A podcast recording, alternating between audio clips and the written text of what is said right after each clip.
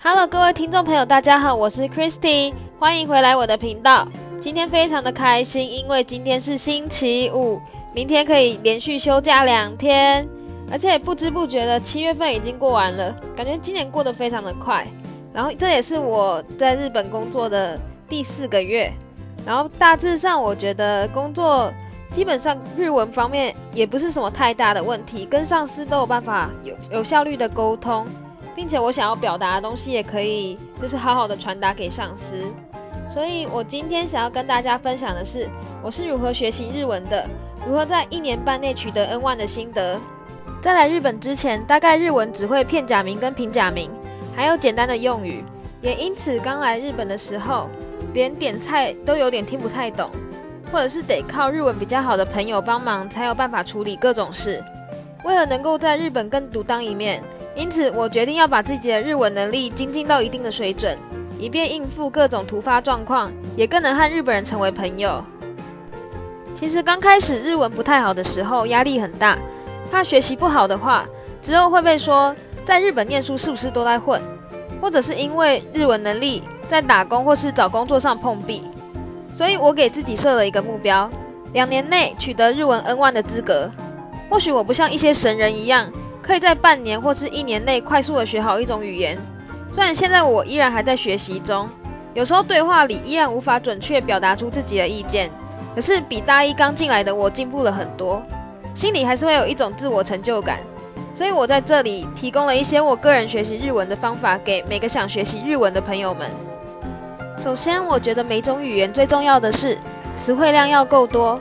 词汇如果增加了，即使文法方面不太懂意思。还是能猜动至少百分之八十的语义，再来补足整个句子的就是文法学习部分了。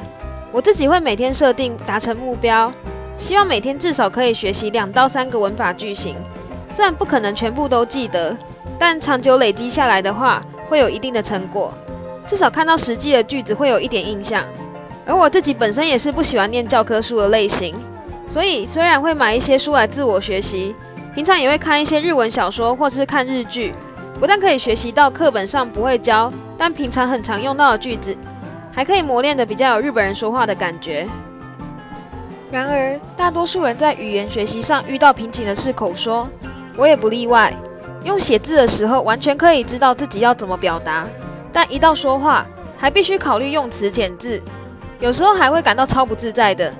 为了克服这样的困境，我常常看日剧时会附送剧中角色的台词，让自己熟悉各种。句子的用法，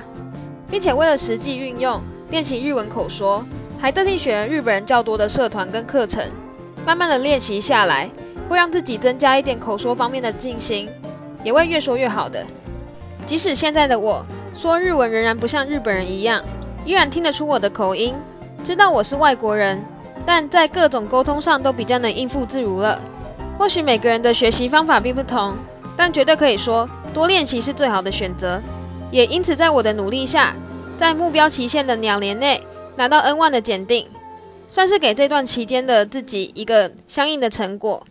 不但很有成就感，也增添了我的自信。相信自己克服了语言，再来也一定可以更克服更多在日本的困境。